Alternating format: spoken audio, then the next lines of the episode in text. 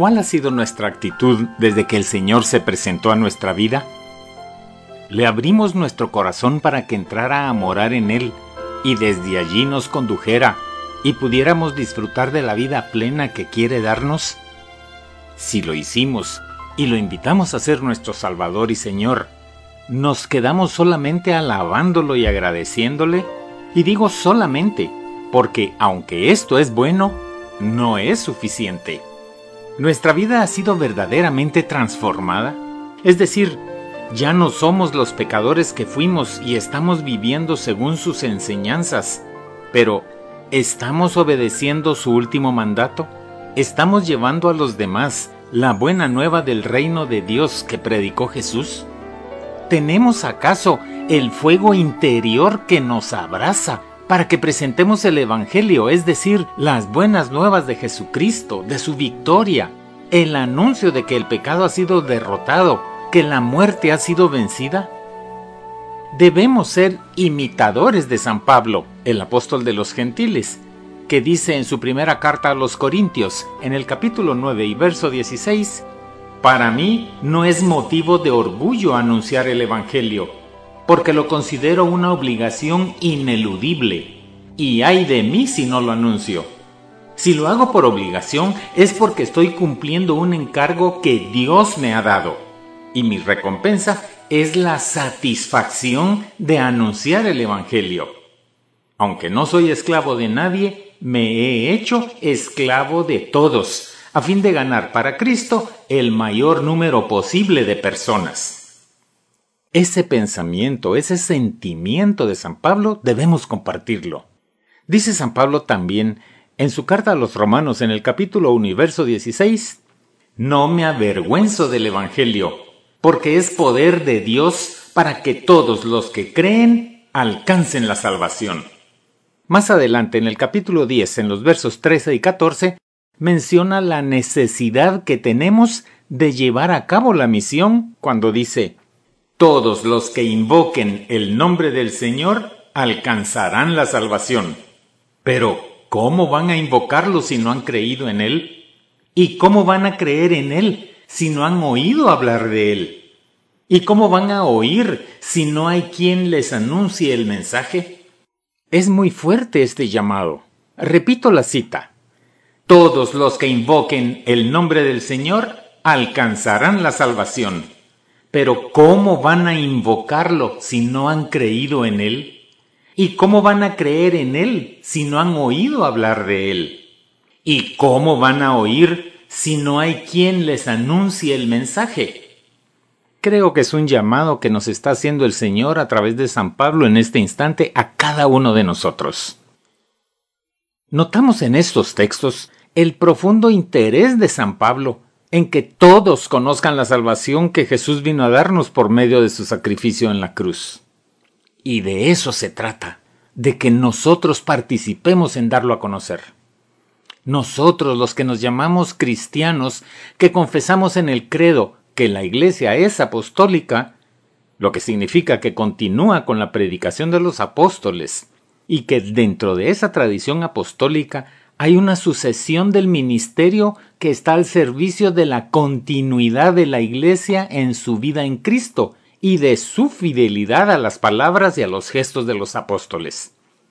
Y cada uno de nosotros, como miembros de la Iglesia fundada por Cristo, debemos ser consecuentes con eso y actuar de acuerdo a la orden que ellos recibieron de Él cuando dijo Vayan pues a las gentes de todas las naciones y háganlas mis discípulos.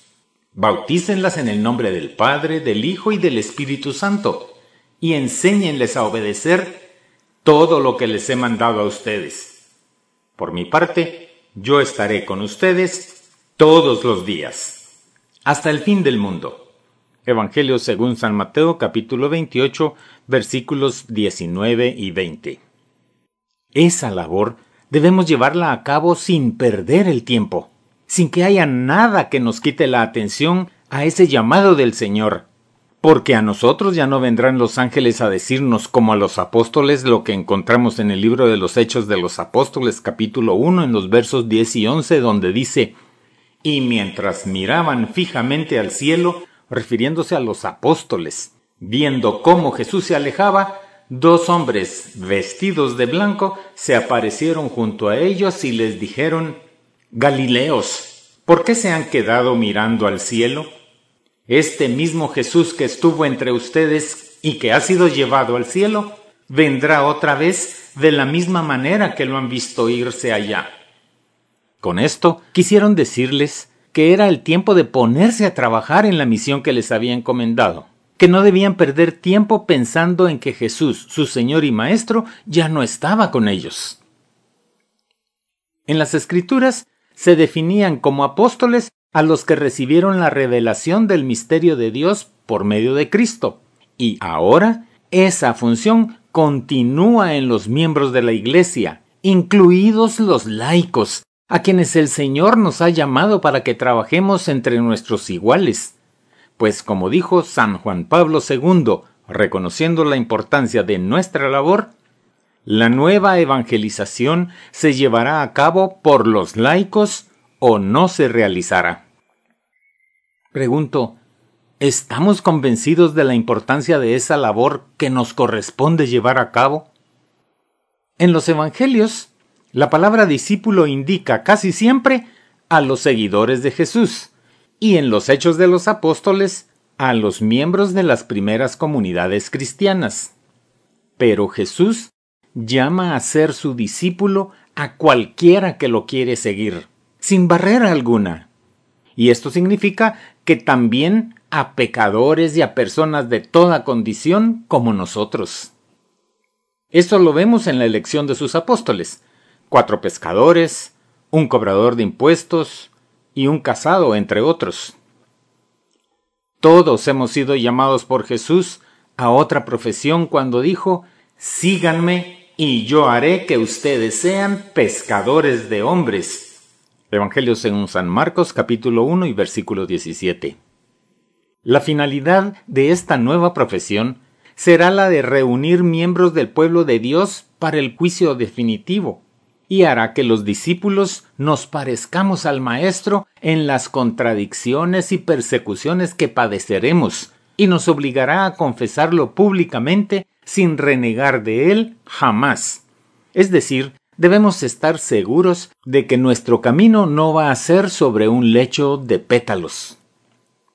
Para Lucas, después de Pentecostés, el término discípulo se convierte en sinónimo de creyentes en Cristo, que significa comprometidos a imitarle, con lo que se refiere a todos los cristianos, los que se han convertido y han dejado el pecado para volverse a Dios, los que han pasado de las tinieblas a la luz, los que Jesús ha ganado para sí con su palabra y con sus signos milagrosos. Esos son sus amigos, a quienes ha revelado los secretos del Padre y a quienes Jesús les promete que después de su partida se verán animados por su Espíritu que los guiará a toda verdad y que les anunciará además las cosas futuras. Esos discípulos que mencionan las Sagradas Escrituras somos nosotros. Jesús asignó a los discípulos un seguimiento que supone el abandono de la profesión y de la familia, a los apóstoles o misioneros que partan sin equipaje y que, para la comida y el alojamiento, confíen en la acogida de los evangelizados. Otra pregunta. ¿Acogemos así a quienes nos presentan la palabra de vida nueva? Están además las exigencias de llevar nuestra propia cruz por la causa de Jesús, lo que significa entregarnos en servicio de amor al prójimo y compartir nuestros bienes con los necesitados. Podemos preguntarnos, ¿son los destinatarios de esas órdenes solamente los primeros discípulos de Jesús? Y la respuesta es un contundente no. Van dirigidas a todos los discípulos, a todos los cristianos.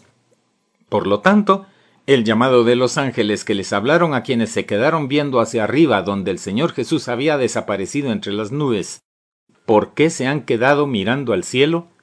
indica que, como aquellos, también nosotros debemos obedecer y trabajar en lo que el Señor nos ha estado preparando con las Sagradas Escrituras, para que lo demos a conocer, para que presentemos la buena nueva de salvación, para dar a conocer las enseñanzas de Jesús y la vida que, como sus discípulos, debemos llevar.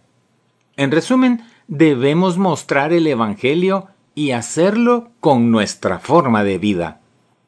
Teniendo la certeza de que, así como se fue, después de manifestarles a los suyos su poder al resucitar y realizar otras muchas señales, volverá para recoger a los que le son fieles, a los que obedecieron sus normas, sus enseñanzas y los mandamientos de su Padre.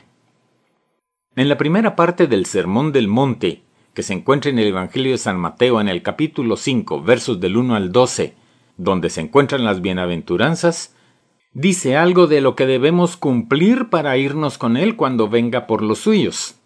Ahí leemos que Jesús tomó la palabra y comenzó a enseñar diciendo, Dichosos los que tienen espíritu de pobres, porque de ellos es el reino de los cielos.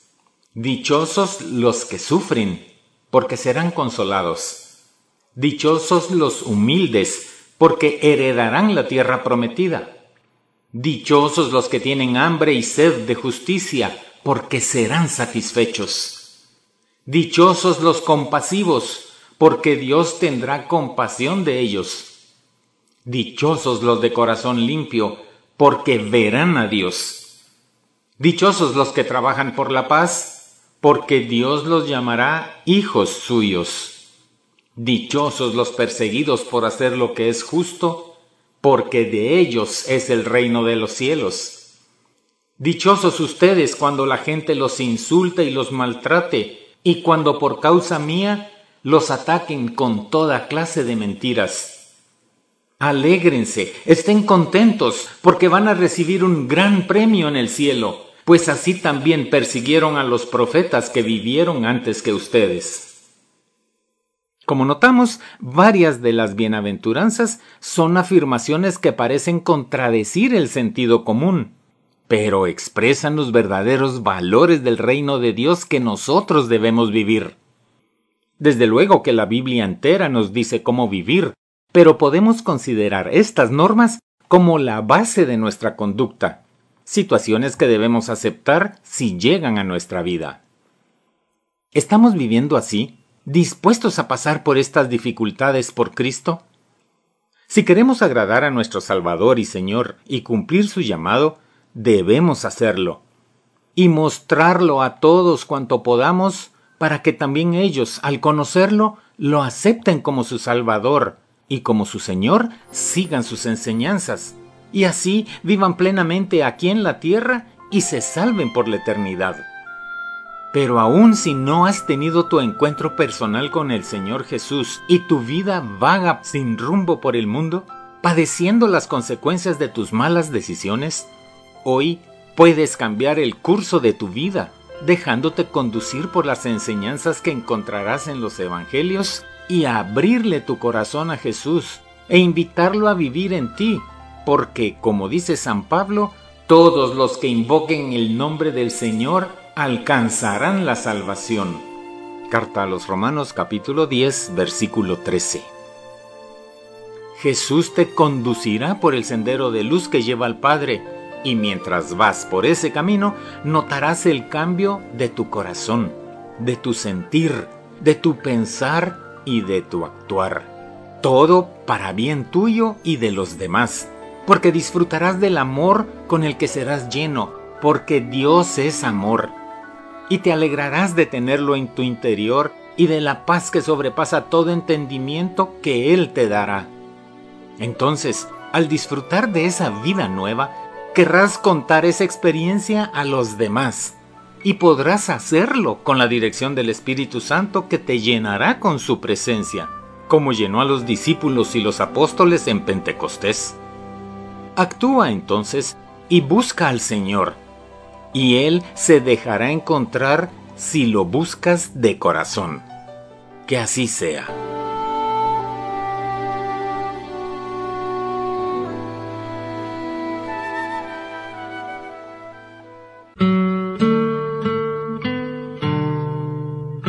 Si sientes la necesidad de establecer una nueva relación con Dios, te invito a que me acompañes en la siguiente oración. Señor Jesús, sé que eres Dios, el Hijo de Dios Padre, que moriste por mí y que resucitaste. Hoy te declaro como mi Señor y Salvador. Te necesito. Por eso abro mi corazón y te entrego lo que soy y lo que tengo. Me arrepiento de haberte ofendido y por eso te pido que reines en mi corazón y que tu Espíritu Santo dirija mi vida de hoy en adelante. Concédeme, Señor, la gracia de acudir al sacramento de la confesión para reconciliarme contigo y al sacramento de la Eucaristía para fortalecerme espiritualmente.